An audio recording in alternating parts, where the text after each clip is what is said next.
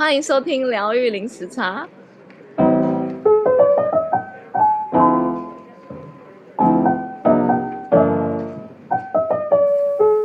Hello，大家好，我是 Juno。嗨，大家好，我是 Ling。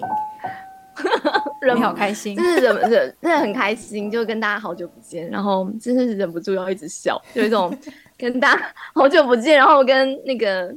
我跟 Ling 之前上次有录一集，但是。那一集就是有发生一些技术的状况，所以那一集就就没有了。所以大家好久不见，嗯，对，不知道大家最近过得怎么样？所以我们我们今天要来分享一下我们近况跟观察到的事情。嗯，另有想要先分享我的生活，嗯嗯，还是老样子，就是忙着带小孩嘛。不过。前一阵子，我我们全家去那个 Gold Coast 度假，然后所以就让我有一点小小的喘息的空间，然后可以看一些书。那那时候我就看了，哎、嗯，那时候是在听刘轩的 Podcast 的时候，听到他采访呃这个一一一本书的作者，他叫 CC，然后他们就在讲这本书，他们他们的一个 project。那这本书叫做《我活着我的人生吗？》实践人生最高版本。那他是之所以会叫一个 project，就是因为就是这个呃，应该说主导人嘛，CC，他有一次在做完瑜伽，在打坐的时候，就突然间有一个念头，就说：“哦，好，是时候了。”那是时候什么呢？就是他觉得他想要去 ins 做一些事情，去 inspire 很多的灵魂。我忘记是 ten million souls 还是 one million souls，but anyway 就是他想要去影响人，嗯嗯嗯，然后去去去 inspire，然后所以他就想要找，就是呃找一些他也很很仰赖的，然后很成功的、很正面的一些不同领域的人，然后一起来分享他们的故事。那他们有总共有五个作者一起写这本书，然后一个就是 CC 刚刚提到这个人生引导师。然后还有呃，我很喜欢的那个主持人 Janet，然后还有诶、嗯、作家刘轩，嗯、然后还有江正成，还有王俊凯，嗯、就是都是不同领域的顶尖，嗯、我们可以说是很成功的人。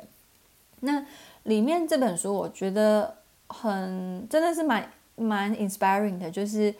他们都分享了，因为我们都是看到他们很光彩的一面，但是他在书里面其实。有一些作者就会分享他们最黑暗的一面，那我觉得会很激励人心，就是说你会看到说这些人很就是很亮丽、很成功的外表，但是他们其实也是有走过很黑暗，然后很很就不为人知的一些故事，所以就会觉得会觉得。当我们在遇到挫折的时候，就不会觉得那么孤单，因为觉得哇，这些人也是走过这些路。嗯、那呃，大家有兴趣的话，可以去搜寻这本书。那我想要分享里面有一个是呃，刘轩他有分享一个一段心理学的一个实验，然后我觉得很让很很很启发我。他就是讲说，呃，有一个全世界唯一一个案例，就是有一个病患他在做。MRI 脑部核磁共振，然后他在做这个 MRI 的过程中，他不幸的往生了。那也很幸运的是，就是科学家有可以趁这个机会呢，就是呃去发现说人在往生的最后一秒钟，他的那个脑波的状态是在是什么状态，然后就发现说真的就是就是你的你在你要。过世之前，你真的是在回忆你的人生，就是那你的人生跑马灯就开始跑跑跑跑跑，然后，然后这件事情让我也想到，就是之前有听过，就是佛应该是佛教的吧的说法，就是说你往生前的最后一个念头会带到你下一个辈子，就是如果说有轮，如果你相信轮回这件事情的话，那我就在想说，有时候。想说啊，人生的意义到底是什么啊？就有一些人就可能会说，就是在修炼。那你能带到下一辈子的话的东西，不是你的财富，不是你这些物质的东西，反而是一些比较心灵层面的东西。那我就会想象说，我还蛮好奇，说我就是往生最后跑马灯的时候，会有什么样的的情绪出来，什么课题出来？那这件事情让我有一点恐慌，也也有一点意识到说，活在当下真的很重要。因为我发现说，很忙碌的生活，你常常就会忘记去，忘记去那关照自己的想法跟情绪，然后有时候太忙忙碌了，你甚至会让这些感觉麻木掉，然后所以你没有一个。生活的觉知的话，你常常这些感觉，它其实是锁在你心里面跟身体的，但是你没有时间去感觉它，去处理它，那很容易你你可能就在你人生最后一刻，它就出现了，然后你可能没有处理好这个课题，它就会继续跟着你到下一个人生，所以就会觉得，我才意识到说，哇，我们一直在讲灵性，一直在讲修行，但是。真的，我们有在，就是我就要反省我自己，就是真的，我有在好好的实践这件事情嘛。然后，然后，即便说这个生呃生活很忙碌，但是我是不是还是可以在每一天中抽出一点点的时间，然后让自己去感受一下今天发生了什么事情，然后我内心真正的感受是什么？然后是不是可以用更有智慧的方式去。去处理那些感受，而不是说只是觉得就一句话啊，生活太忙碌了，然后就把这个感觉压下来。嗯嗯嗯，对，嗯、所以就最近有有在思考这一块。嗯，哎、欸，但有时候是不知道怎么去处理那个情绪。哎，对，就是真的需要一些很高的智慧。嗯、但是我觉得就是他们说的嘛，就是你意识到了，就是第一个是最。最重要的那一步，你跨出去了。嗯，那你接下来你不知道怎么办，嗯、没有关系，你可以去找答案，你可以去可能找一些书啊，或是你可以祈求老天爷指引你。然后有，我相信你，你有心想要去处理这个问题的话，我相信就是老天爷会用他的方式指引你到你需要的道路上。我觉得，但至少你 you're trying，就是你在尝试，嗯嗯，而不是说。就是就让他麻木掉，然后就让他被压抑，没有被处理，这样。嗯嗯嗯嗯，很棒哎，对啊，有个开始了，对，有有一种开始的感觉。嗯，我就是五五五月底六月初那时候，我就感觉有一种变动的感觉。最明显的是，就我一个同事，他就蛮突然的发生一些事情，然后就就离开了。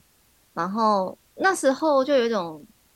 变动，然后就突然出现一个一句话，就是是结束也是开始，就觉得，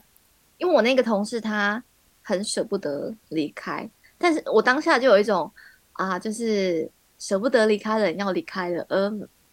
不会舍不得离开的人却还留在那里，对对对，那种感觉。但是我我会觉得想说，哦，这是一个怎么说，嗯。他他会觉得很可惜，但是我觉得并不会可惜，他反而是一个新的开始。就是我我我这边看会这样。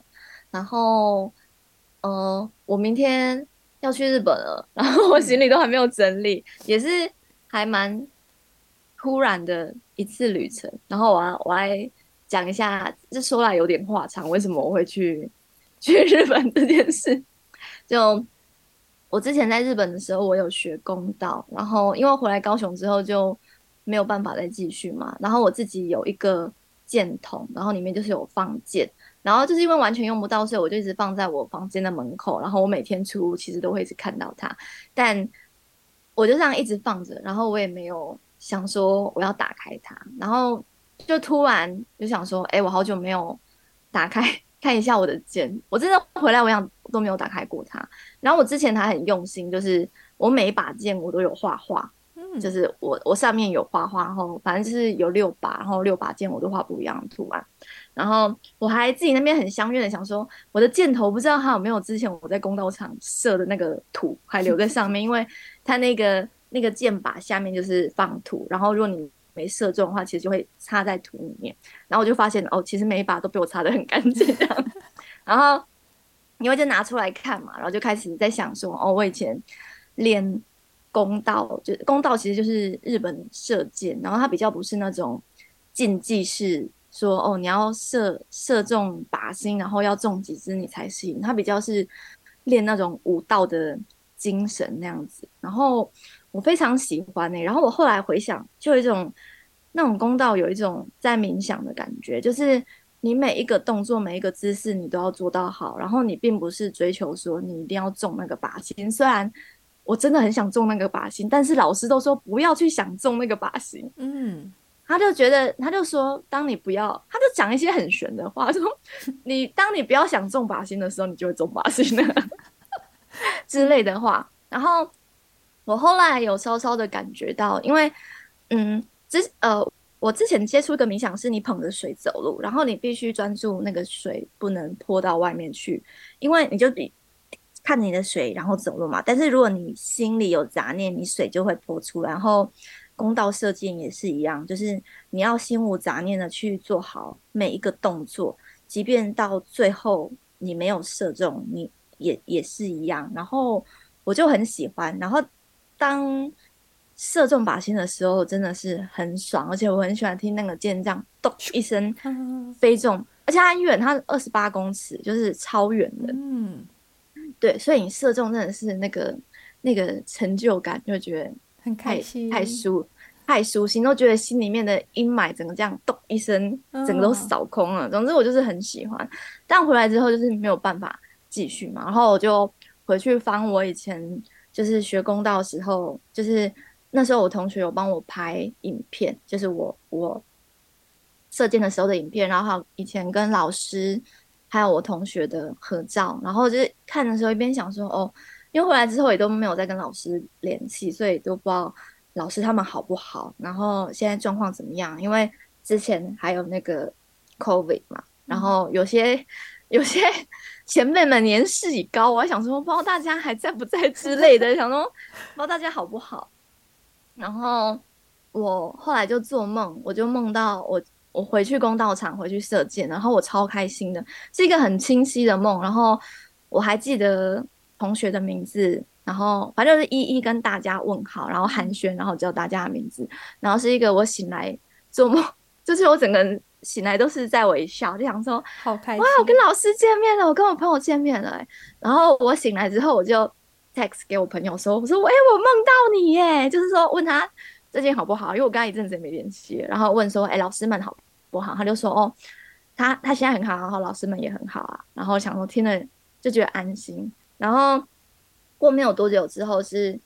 我爸，我爸他今年好像三四月的时候，就是去自助旅行去一趟。大阪、京都，然后是他第一次自助旅行，是跟亲戚的小孩们去，然后他就非常的开心，他就很像小孩子一样，就觉得去到一个超棒的地方，然后可以自助旅行，真是太好了。然后他就去了环球影城啊，然后就有买什么快速通关 pass 券，然后回来他就一直在不停的跟我炫耀，说有多好玩，多好玩这样子。然后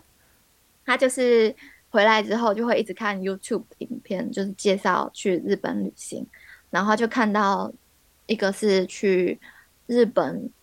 呃，立木有一个地方很有名，叫日光。然后日光有名就是东照宫，然后东照宫是德川家康在那个时候呃盖的一一个算是庙嘛，东照宫。然后它有名的就是有三只猴子，就是非礼勿听、非礼勿视、非礼勿言。我不知道你有没有看过，哦、就是那个地方。对对对，就是那个地方也是世界遗产。因为我我个人很着迷世界遗产，所以。之前我在日本的时候，就是就是去了好好几个世界遗产的地方，然后这个地方我之前就是有拜访过，但是那个地方我去的是觉得还好，我觉得那边最漂亮是日光，有个地方叫东东禅，哎，等下叫什么什么禅？中禅中禅寺湖吗？等一下，容我搜寻一下，那个湖超漂亮，我都觉得感觉有仙人。在里面，然后里面的那个和尚还一直在卖东西。然后我第一次看到，就是很像购物频道的和尚，然后疯狂推荐卖东西，想说怎么口才这么好之类的。当个和尚还真辛苦啊，还一直在跟那个游客推广。然后，但最后就是哦，叫中禅寺湖，就非常非常漂亮。然后那个地方是他们说那那边是以前呃美军或是一些官员会在那边度假的地方，所以那边很多那种洋式洋式的餐厅或是建筑在那里，然后那边真的非常漂亮。然后总之呢，我爸看刚好影片看到这个，然后可能是因为演算法吧，然后就有推荐旅行，然后我爸看了他就说他要去，然后就马上马也是非常神速就说，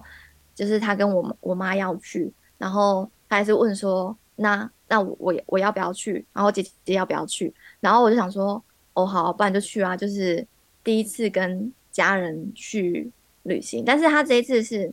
跟团，然后里面有一些景点是，嗯、呃，我之前有去过，我想说好没有关系，就是反正跟家人出去嘛，然后第一次出国应该会蛮开心的吧。嗯、然后它其中有一个行程是会，大概有，当时是预计说晚上会在东京的台场，然后晚上可能会住在东京，然后我当我当时候就好开心的想说。哇，东京哎，因为我之前待的地方就是东京，就一种耶，我回去我要狂吃狂逛，我要去找我朋友，我要去我要去干嘛干嘛的，然后一直在想着我的逃脱计划，想说怎样怎样是，我不知道为什么想到回东京，我的食欲就变得超好了。就是我最近在想这件事情，就是我在台湾其实饮食是以蔬食为主，我比较少在吃肉，但是回到东京，我真的。完全没有在想这个，而且我狂狂爱吃拉面，我我热爱拉面，吃到好吃的拉面，我会觉得整个人很像灵魂在发光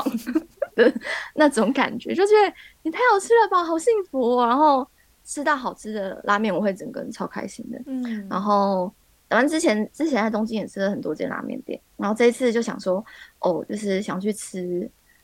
就是在计划说，如果要去吃我最想去吃的那间拉面店，然后从台场过去要多久，然后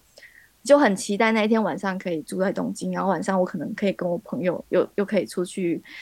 去那个吃什么东西、逛什么东西之类。嗯、但最后拿到行程的时候，很遗憾不是在东京，就是 是住在千叶，然后千叶那个地方就有点像台北跟桃园这样的距离，嗯、然后我就想说，好吧，那至少。我有几个小时的时间在台场，然后我就跟我朋友讲这件事情，说那可不可以见个面吃个饭？然后他就很快就回我说说好啊，我们就见面吧。然后我就超开心的诶，就、嗯、他其实就很回很简短的，就回说哎呀秀就见面吧。嗯、然后想说哇，怎么讲讲见面吧这句话，我怎么我就好开心哦，哦因为我跟因为我跟他真的也好久好久没有见面哦，然后他就是我。公公道的同学，嗯，然后反正他他算是我第一个第一个认识的日本朋友，然后也也很照顾我，然后反正我就觉得东京是一个我回忆很很多，然后也很有连结的地方，嗯、然后想到要虽然只有短短几个小时啊，无法无法如愿我的逃脱计划，但 就。很开心，就想到跟朋友见面就好开心，好开心。然后这一天就在想说，我要带什么伴 手礼给他，就因为高雄就有一种啊，高雄要送什么东西有点一头雾水，然后然后自己又想弄一个那种那种伴手礼大礼包吓吓他，想说多多带一些东西给他，这样，因为就是好久没见面了，就是也很想要见他这样。嗯，对，大概就是这样这件事情。然后，如果有听众朋友对公道有兴趣的话，我想推荐一部动画，就是那部动画还蛮好看，它叫呃弦音，然后风舞高中公道部，反正他就在讲一个一个高中生吧，他就是小时候的时候就是第一次看到人家射箭，然后他整个就是被射箭吸引，然后后来加入公道部的故事，然后非常的好看。如果大家对公道有兴趣，可以。看这部电影，这样，嗯，嗯，就是，嗯，感觉我也觉得还蛮，嗯，对，很很棒。然后我也觉得蛮神奇，就是从，就其实就有点像我梦到我跟我朋友见面到我，我们真的好像可以见面，虽然还没真的见到面，嗯，但是这个心情让我很开心，而且发生的好快哦，就是，对，就在这个月以内，因为我很像有跟 Lin 讲说，我有我做梦这个事情嘛。然后就没没过多久之后，哦，对，中间还有发生一件事情，就是我的护照其实不足六个月，然后我真的在非常非常赶的时间下办好我的护照，就是我请我请我的同事帮我拍照，就在我们公司拍照，然后拍完照之后，因为我同事是 Photoshop 达人，他就教我说要怎么弄怎么弄，嗯、然后他教我完之后，我就是赶快自己自己加工修一修，然后用我们公司的印表机印出来，然后。那个送，因为我们公司有合作的旅行社，然后我们我们的人事小姐就请那个旅行社送几件出去，然后到其实到礼上个礼拜一的时候，呃，我们那那个人事小姐她身体不舒服休假，嗯、然后我就想说啊怎么办？本来想问她旅行社追我护照的事情，然后后来有要到。那个旅行社电话，然后我再打电话去问，结果那个小姐又说她今天有休假，嗯、然后刹那间心就整个悬住，想说啊怎么办？我的护照去得成，那我行不行呢？就那个整个焦急的心就起来了。嗯、然后是到我快快下班前，就是接到旅行社的电话说，哎，你的护照好了，他他们要送来，我整个一开心，就是我可以去了，去成就是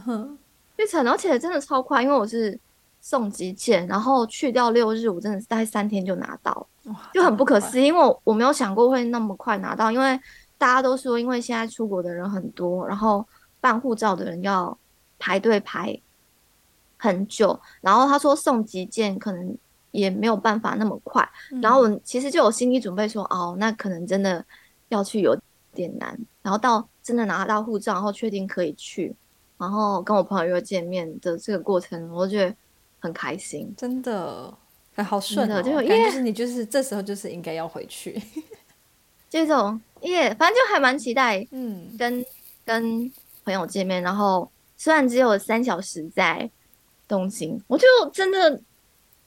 我可能真的要找一个时间再回去东京了，就很想再回去走走，然后见朋友，或是感觉再回去社，好像你的第二个家哦。我真的好喜欢东京哦，就是我从来没有想过我会那么喜欢它，嗯、因为我原本一开始是想去京都，但是我在京都找房子不顺利，就是没有去成，因为不然我很喜欢京都。然后后来就是刚好